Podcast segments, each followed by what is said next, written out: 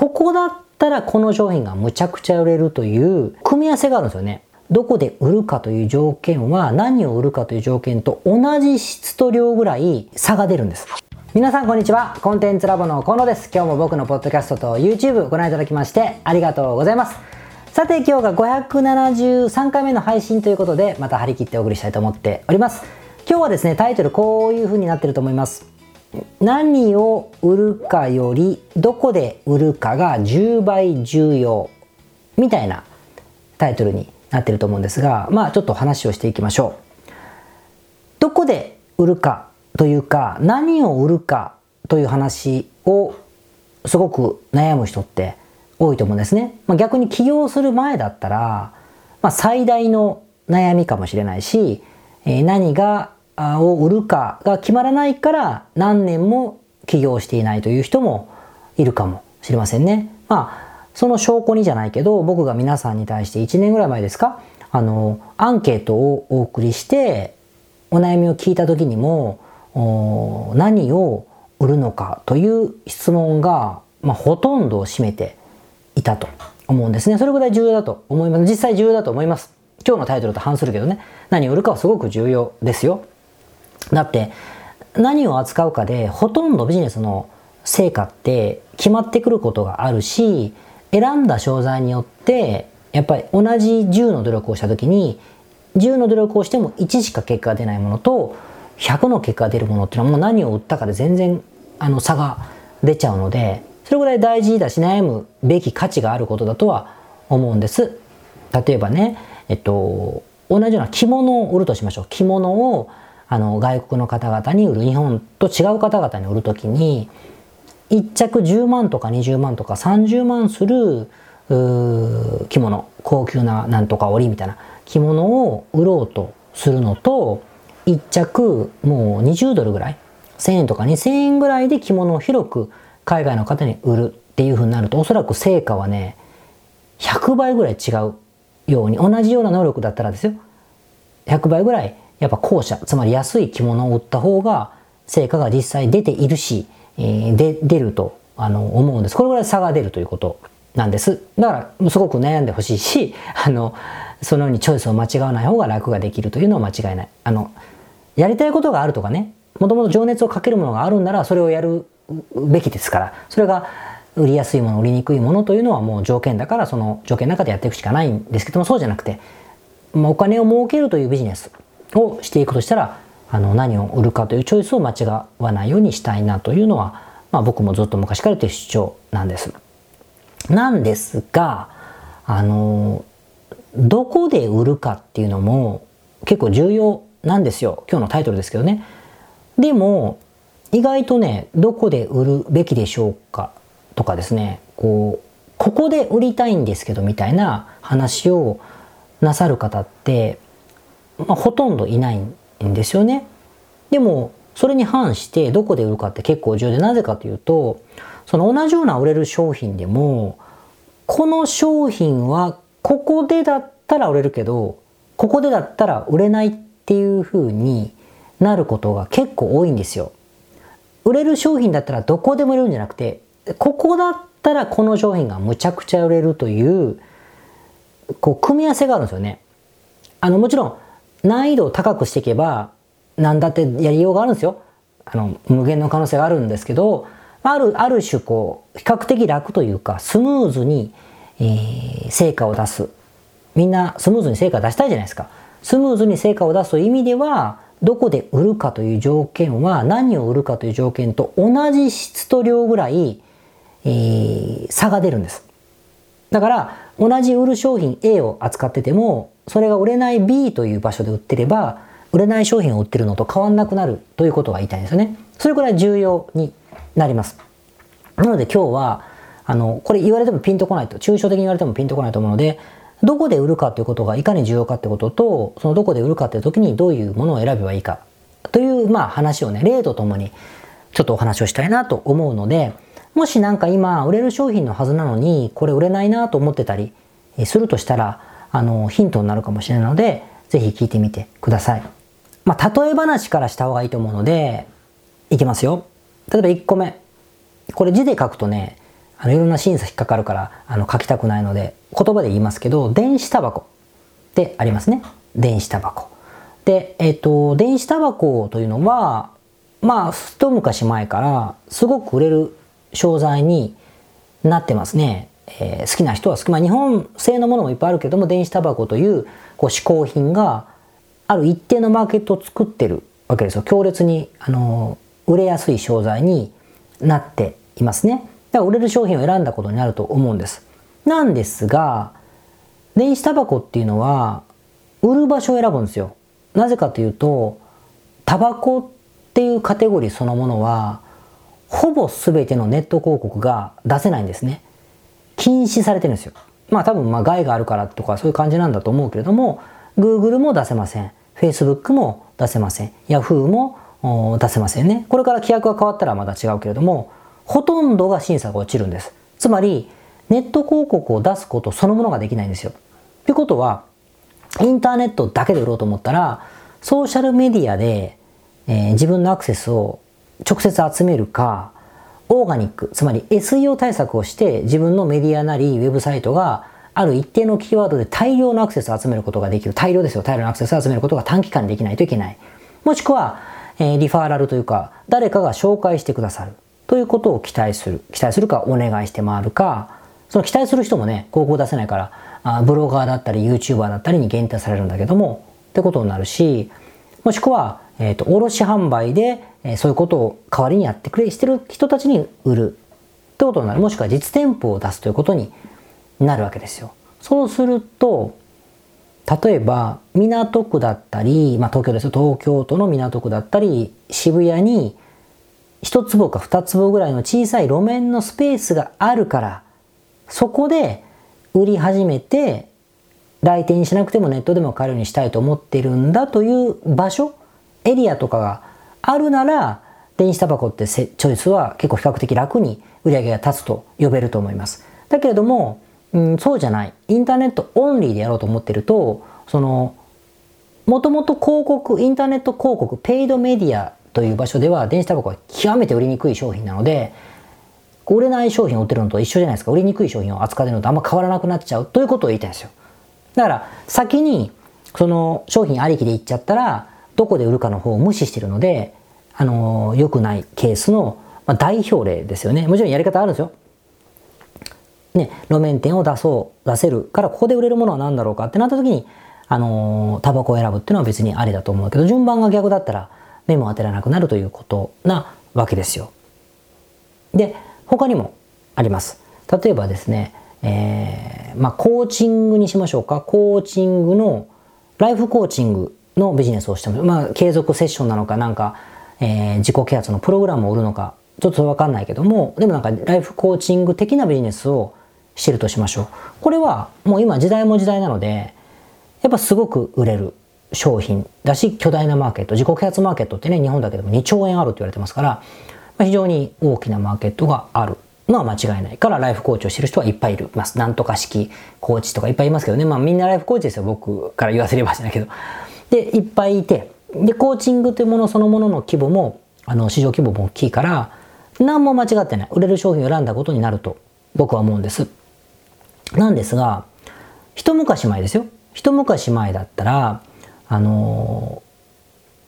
Facebook 広告という、いわゆるターゲティング型のディスプレイ広告っていうのは、あんまり効果がなかったんですよ。その成果が得にくかったんですよね。得にくかった。だからお金だけ使って終わる場合も多かったんですよ。で、Google もそうでした。ターゲティング広告は Google はそんなに成果が出るものじゃない。まあ、認知だけは増やせるけれども、コンバージョン、つまり、えー、リードの見込み客を獲得したり、メルマガ登録を獲得したり、無料相談を獲得したりってことは取りにくかったんですよね。じゃあ、キーワード広告はどうかというと、ライフコーチって、そのお客さんが探してる言葉が不明瞭なので、狙いにくいんですよ。コーチングおすすめとかでは探さないから、ね、自分らしく生きたいとかなのか、自分らしい人生なのか、親の呪縛なのか、毒親なのかわからないけれども、でもなんか広いじゃないですか、広いから、結構、いわゆる見込み客を集めたりするのが、結構難しかったんですね。10年以上前でぐらいですか ?10 年ぐらい前にしようかな。ぐらいは全然難しかった。7年かぐらい前もそうだったかもしれません。っていう時に、ライフコーチというマーケットは儲かるんだけど、それを取っていた人たちで、じゃあどういう人が成功したかと、やっぱり、まあ日本だったらアメブロだったりとかで人気を出した人とかが、アメブロというプラットフォームで、なんかいいねとかなんや足跡とかいろいろやりながら、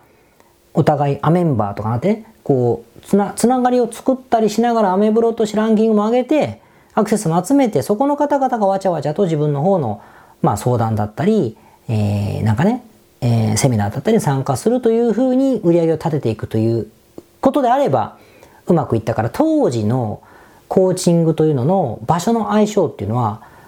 まあソーシャルメディアと当時読んでなかったけど、ソーシャルメディアだったり、ブログのメディアだったりというふうに、比較的限定されてたんですね。っていうことがありました。だからあの時に、それがしたくない、それが、そういう武器が持てない人、ブログなんていくら書いたって人気出ない人は出ないですから、そういう人がライフコーチをやると、ただただ食えない人、ただただ趣味でやってんすかみたいな人になっちゃうことになる。一生懸命なんか料理の写真だったり、家族で遊びに行った写真を雰囲気よく説明したりしてみてるけれども、別に誰も金払ってないみたいな風になりがちだったんですよ。なんだけど、今は、その Facebook 広告というメディア、Facebook、まあ Google 相変わらずリードが取りにくいですよね、コーチングは。だけど、えっ、ー、と、Facebook というメディアであれば、ターゲティングは、まあ今ちょっとね、iOS の問題があったターゲッティングに Facebook は問題が今あるんで、今日時点ではあるんだけど、まあ一月前ぐらいまでだったら、反応が良かったわけですね。なぜかというと、あの、Facebook のターゲッティング広告っていうのは、なんとなく潜在的にそういうことに興味がある人たちをごっそり拾うのに向いてるからですね。だからライフコーチっていうふわっとしたものっていうのが非常に相性がいいんですよ。だから Facebook で売るんだったら、ビジネスコンサルでもまあ相性いいですけど、でもやっぱり、あの、ライフコーチとかは相性がいいし、未だにいいんじゃないですかね。ターゲティングがうまくいかなくなってますけど、別にその心に悩みを持ってるとかね、その言う人だけをビンゴで狙うようなものじゃなくて、なんとなくみんなに言ったらなんとなく悩みがあるから、あの、非常に良いのじゃないかなと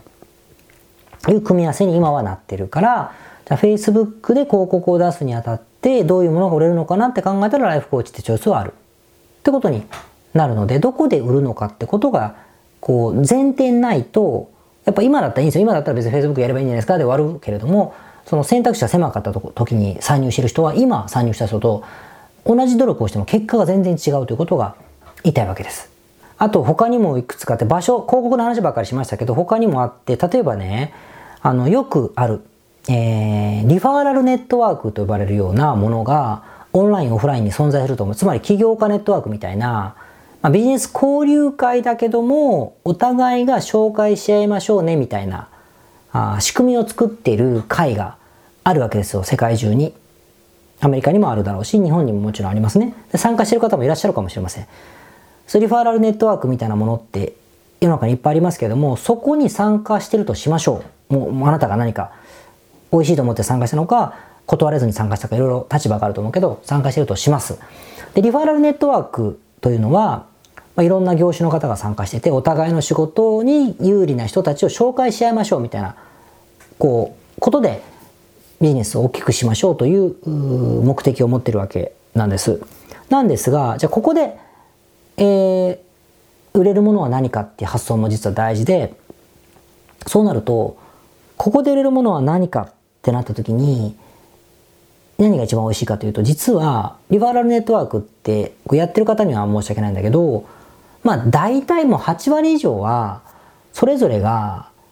自分の集客力だったり人脈を外で作っていく力がそんなないんですよね。ない。だからそんなのに入ってるんですから。ということは、結果的にその、ここ、50人の輪とか20人の輪の中でお互いがお互いをお客様として利用し合うっていう形になっていることが多いんですよ。多いんです。例えば僕が弁護士だったら、契約書を作ってくれないっていうふうに、契約書を作ってほしい人を連れてきたよというのが本当の目的なのに、僕の契約書を作ってくれませんか？ありがとう。で、この人が税理士だったら、僕の会計をやってくれませんか？ありがとうというふうになりがちなんですよ。で、これは悪いことって言いたいんじゃなくて、ってことは、そのネットワークで売りやすいものは何か、この場所で売りやすいものは何かっていうと、すべてのメンバーが必要だし、頻度高く買うだろうものを扱った方が儲かるわけですね。つまり、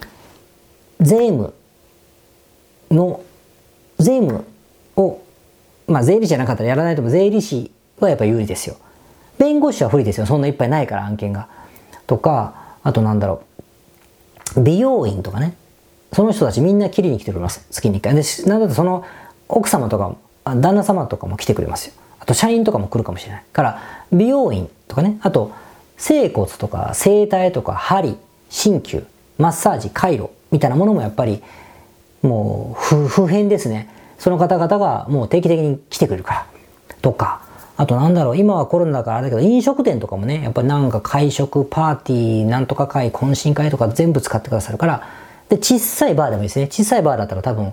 毎日来てくれますよ。集ってくれる。っていう感じで、僕そこに入って素人で今から起用するなら、ちっちゃいバーするをやるかもしれません。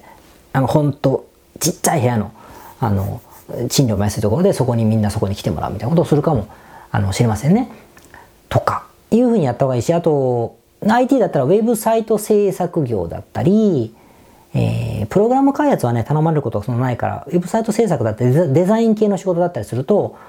芋づるで仕事が取れる。からそれをやった方がいいんですよ、そういう場所はね。でも、一方でそのビジネスは、Google 広告の世界では、あの、非常に七味モールがいっぱいいるから、レッドオーシャンすぎて、そんなに儲かりやすい商売とも言えないじゃないですか。まあ、違う。売る場所で違うってことが言いたいんです。これオンラインでもそうで、何か起業家のネットワークに入っている人がいて、なんかそのそのリーダーかなんかポワーンとしてて、すごく好きだから入ってるならいいですよ。だけど、何かそこで仕事を取ってやるぞという野心家の人もいると思うんだけど、その場合はその方々が一番注文しやすいもので参入するべき。だから、デザインなんかできなくてもデザイナーですって入っていっちゃうのが一番あの儲かるんじゃないかなと思ったりもあのしますしね、オンライン秘書をやってますって言ってもあのいいかもしれませんけれども、まあそんな風に、えー、思うと、まあ、あ、あとカメラマンとかもね、意外とね、そういううマーケットというかそういうコミュニティだったらあの儲かりやすい商材と言えるのでそういうのをチョイスするというのも非常にいい方法だから逆にそういう決められたネットワークにいるのにそこでは売れないものを扱ってるくせに参加しちゃうとやっぱりあの売れにくいものを一生懸命やってる人になっちゃうんじゃないかなと思うんです。これ分かりますかね？例えばうちのクライアントさんであの犬の飼い方だったり犬との暮らし方についてそういうプログラムを販売されてる方がいますけれども、まあ、この方はいろんな意味でプロなのでアメリカではトリマーの仕事もなさってるんですよね独立して。でも、まあ、おっしゃってましたけどやっぱエリアによって高額なトリミングの費用を毎回払う定期的に払うような人っていうのはやっぱ富裕層が住んでいるエリアでやらないと、やれたもんじゃないという話をなさってるわけで、これはだから別にたまたまなんで、その人はたまたまだとおっしゃってましたけど、でも、ここのエリアでよし何をするかっていう時にはやっぱり、例えば、富裕層がたくさんいるエリアで、なんだろう、うん、天ぷらの油ギットギトの、じゃあ丸亀製麺をオープンしたら儲かるかっていうと、やっぱハワイのホノルル店みたいな爆発的な売り上げは、上がらないんじゃないかってことになるじゃないですか。やっぱどこで売るかってことを考えながら、ここの場所では何が売りやすいのかというのも紐付けて、えー、考えた方がいいし、何を売るかということから万が一始めてしまったとしても、これはどこで売れるのか、どこで売れやすい商品なのかということが絶対紐づいているはずなので、まあ、ぜひね、あの、それも考慮していただきたいなと。まあ、もちろん、まあ、ビジネスコンサルタント、僕のビジネスみたいなものは、大体どこでも売れますよ。売れますね。だけどそうじゃないものもいっぱいあるってことが言いたいので、特に物販とかね、そうですよ。例えば Amazon のアメリカで売るという場所を限定するのであれば、まあフィギュアとかを売ったりすることになると思うんですが、フィギュア、まあ、売ったりすることになる、まあフィギュア売ったりしましょう。そしたら Amazon の FBA で売らなくちゃいけないから、買い取るという力が必要なので、クレジットカードの余震がないとか、お金が先に使うのが怖い人は、Amazon のプラットフォームでは、もともとあの日本の人気があるものを海外で売りたいという商材を選んじゃいけないことになるじゃないですか。意味わかります？そういうふうにちょっとね売る場所と売るものをぜひセットで考えていただけるとそんなにお外ししないのかなっていうふうにはあのまあ思いますね。まあ深く言うと売る場所と売るものをこうこうずらしてこうなんかうまくやったりもするんですけどちょっとあの話が高度で複雑になるので今日はシンプルなところでえ落ち着けたいと思います。ぜひ、売る場所この場所では何が売りやすいのかということから商品を選ぶ。Facebook 広告が今安く取れていましたけどそこで売れやすいものは何かってことから逆引きしていくとかね。もしくは Google 広告とか Yahoo 広告の検索広告で一番単純に売れるのは何かから売れるものをチョイスしていく。Amazon のプラットフォームだったら、まあ、売れるものは何か。この Amazon で売るものは何か。楽天で売るものは何か。このネットワークで売るものは何か。この起業家のネットワークのお客様たちからお金をもらうには何をすれば一番儲かるか。みたいなでもいいと思う。このエリアでは何が儲かるか。スペインのこの街だったら何が儲かるか。みたいに考えるのが結構重要だということをちょっと気にしてみてほしいなと、まあ、思いました。それではまた次回。はい。それでは573回目の雑談でございましてですね。今日は歴史です、えー、何度かご紹介してると思いますが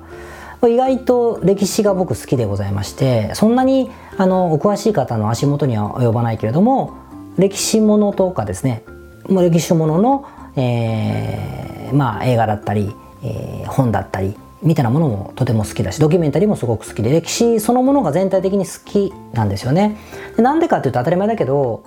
こう空想の歴史小説だったり歴史のアニメだったりみたいな、まあ、戦記物だったりが子供の頃から好きだったもちろんガンダムから始まってますけれどもああいうガンダムもストーリーがあるんですよ西暦、えー、何年に宇宙世紀に変わって人類がどうなってこうしてこうしてここは独立戦争を仕掛けてみたいないわゆる戦記物みたいなのがやっぱ好きでそういうことから始まり現実的なものも興味を持ったというまあ、いきさつなんですよね。だからこう戦記物みたいなものっていうのは結構、まあ、人類の歴史は戦いの歴史なのでそうなっちゃうんだけどということで興味を持って、えー、いるわけです。で日本史も好きだしあの世界史もまあ好きなんですよね。なんですがまあとか言いながらあのしょぼいんですけど僕ねローマ帝国ってそんなに知らないんですよ。なんとなくは知ってますよ。最後の方は東ローマ帝国がどうのこうのとか。みたいなのはもちろん分かってますけれども。でもねなんかテルマエロマエぐらいで止まってるっていうか。その程度だったんです。なんとなくしか分かんない感じだったんですよね。なんですがうーんまあ自分が好きな、えー、歴史小説空想歴史小説のモデルになった人物でローマ時代のねその皇帝あのローマ帝国って皇帝が支配する前ってローマってこう皇帝が支配する民主制民主制って言っても選挙するわけじゃないけど、まあ、議会制共和制になりで帝政になるっていう歴史があるんですよ。帝政が大体キリスト教前後ぐらいの時ですけどね。でこの帝政になるこのきっかけを作ったあの有名な人でカエサルさんユリユリウス・カエサルさんっていうめちゃくちゃ人気がある将軍がいるんですけどもこの人がモデルになってるんだってことを聞いてあカエサルさんって何だろうと思ってもごめんなさい歴史詳しい人は絶対知ってますよ。で僕はあの名前しか知らなくてカエサルさんってそういえばよく聞くなみたいな。ので改めてですねこのカエサルさんのことをこう扱った、まあ、ガリア戦記っていうねカエサルさんが実際書いたその戦いの記録だったりするのが、まあ、すごいけどね1000年前の2000年前の書物があるのがすごいですけどそれをちょっと読んだりねこうしてたんです。そしたらこのカエサルさんっていうのはめちゃくちゃまあなんか人気があってですねその自分のまあ野心家だったんですよ。立場を大きくしたくてただの共和制の時の軍人さんだったんだけど、まあ、立場を強化したくてガリアつまり今でいうフランスとかねえー、スイスとかあの辺の領土を支配しようと思ってこう遠征して10年間ぐらい戦って全部を支配する高校勝ち続けたのもすごいけどで戻ろうと思ったら今度は実力つけすぎたからあいつやべえっつって四方に飛ばせみたいになって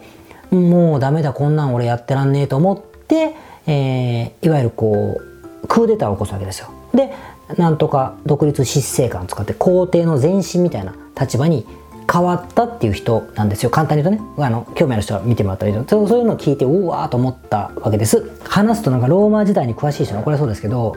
もっと面白いんですよ話は。でまあいいや。とにかくそのローマの時代にもともと共和制つまり議会制の一軍人さんがいたと。その人はめちゃめちゃ強い人だった。いや進化だって偉くなりたかったからまあ権力にまあ議会での権力を握りたかったから皇帝とかじゃないですよ。偉くなりたかったから戦争をいっぱい頑張ってえー、フランスの方とかも全部支配してつまりローマ帝ローマがめちゃめちゃ巨大な支配にすることのきっかけだった人ですよ。で強いわけだけども強すぎたからお前ちょっとやべえから向こう行っとけみたいに言われちゃってもう納得できねえっつってクーデターを起こした人なんです。でその10年間ぐらいその領土を広げる戦いがガリア戦記っていうのに書いてあるわけですけどもそのそのかあのでその人がねクーデターを起こす時にこう戻るじゃないですか。ローマまで。戻る時にルビコン川っていうのがあってルビコン川を渡るとローマのもともとの支配地だから軍隊を率いて渡っちゃうとあれなんですって。クーデターをすることになるんですって。だその時にルビコン川を渡るという決断をしたっていうふうに言われてるから今でも格言でルビコン型を渡る気分だ。ルビコン型を渡る気分で起業しましたみたいなことをね言うらしいです。で今更知ったっていうのは突っ込まないでいただきたいんですが あーと思って全部全部断片的にしてるじゃないですか。でもすごいなと思ってですねあのがぜ興味深くあの見ました。でねしかもなんとネットフリックスにですねこのローマ帝国というドラマがありましてですね長すぎても見てないんですけどもこのカエサルさんのとこがあるそうじゃないですか。なんでこれもちょっと今度見てみようとあの思ってるんですがということでなんかね歴史は面白いですね。もう全然知らないんだなと思って。豊臣秀吉とか言ってる場合じゃないなと思いながらあのまだまだ見る見るべきものがいっぱいあるなと思ってですねビジネス書ばっかり読んでる時期も長かったので歴史書もですねちょっと一生懸命勉強したいなと。だってねローマのことを学べば全てが分かるとか言うぐらいじゃないですか。でもあんまり本当テルマエロ前で阿部寛さんがお風呂にびっくりしてるみたいなシーンしか記憶なくてあのー、意外とねやっぱお詳しい人はみんなローマから始めてるんですか？分かんないけど。ちょっとね油断してましたよ。中国の方は僕結構読んだことあるんですけど。あローマかと思ってですね。ちょっとまた楽しみが増えたなと思って。しばらくあの時代のものをですね読み込んでみたいなと思っている今日この頃でございます。だからあの辺のうん歴史がね、えー、楽しく僕勉強したわけじゃないので楽しく学びたい場合におすすめの書籍があればですねまあいくつか調べめてもう買ったんですけどあれば教えてください。それでは。皆さんこんにちは。コンテンツラボの河野と申します。この YouTube チャンネルをご覧いただきましてありがとうございます。え普段は在住の起業家の皆さんにインターネットを使ったビジネスのサポートをさせていただいております。これまで、え約3000人の方々のビジネスのサポートを行い、すべてのクライアントさんの売上総額は300億を超えているぐらいだと思います。えこのチャンネルではそんな経験をもとにインターネットビジネスもしくはインターネットを使った起業についてえ詳しく役に立つ情報をお送りするように心がけております。海外においての事例もとても豊富に含んでいますので、日本の方にも適用できることがとっても多いと思っております。ぜひチャンネル登録をして配信をご覧になってみてください。ポッドキャストをお聞きの皆様、こんにちは。コンテンツラボの山口よしこと申します。普段はサンフランシスコに住んでおりまして、日々現地からコンテンツラボのお仕事を行っています。いつもご視聴ありがとうございます。いつも聞いてくださっている海外在住の方日本在住の方起業して制約のない自由なライフスタイルを実現したいと思っていませんか？今日はそんな皆様にですねお知らせとお願いがありましてこんな風に最後にお邪魔させていただいています。そのお願いというのはですねコンテンツラボのコンサルティングサービスについて知っていただくということです。で、あのー、番組の中でも河野が時々メンバーさんと呼ばせていただいていることがありますのでご存知の方も多いと思います。起業前の方にはビジネスプランを一緒に考えることから始め起業後の方には集客組織化異業種展開だったりはたまたお金の残し方とかそして望むライフスタイルの実現というところまでですねメールやオンライン通話でのコンサルティングのほかに学べる仕組みとしてあの定期的に私たちの方からコンサルティングを受けていただいているメンバーさん用に教材をあのお配りしたりですねあと世界各地にお住まいの起業してビジネスの広がりを目指す日本人の方同士とつながれる仕組みを取り入れたりといったコンサルティングやコミュニティ参加が全て入ったサービスになっております。私たちのクライアントさんは7割が海外在住者在住者さんでですね3割が日本にお住まいの方です。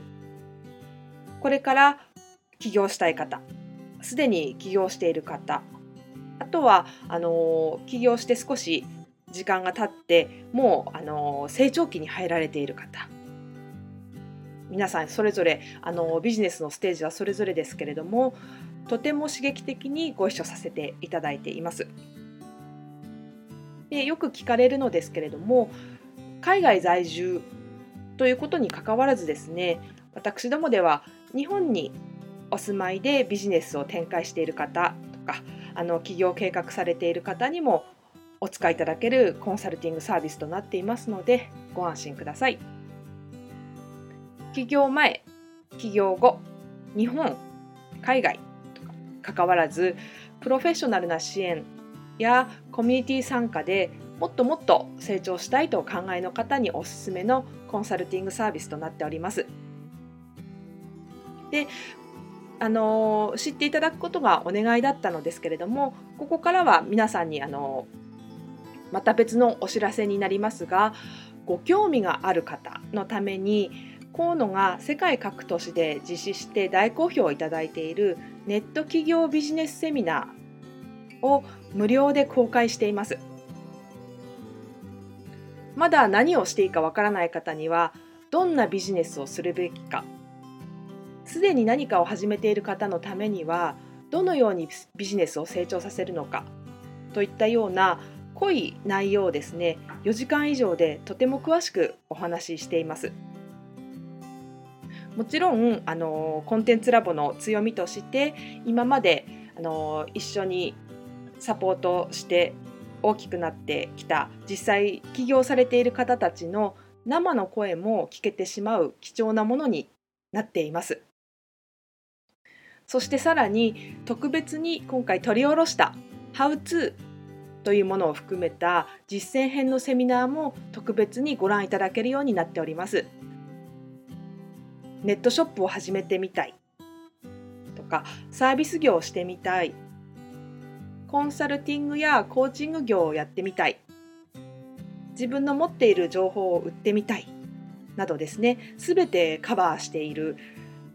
動画セミナーになっています。で先ほども申したように視聴は無料となっておりますので今すぐこのメールの中にある概要のリンクをクリックいただくかコンテンツラボという名前で検索して動画を請求してご覧になってください。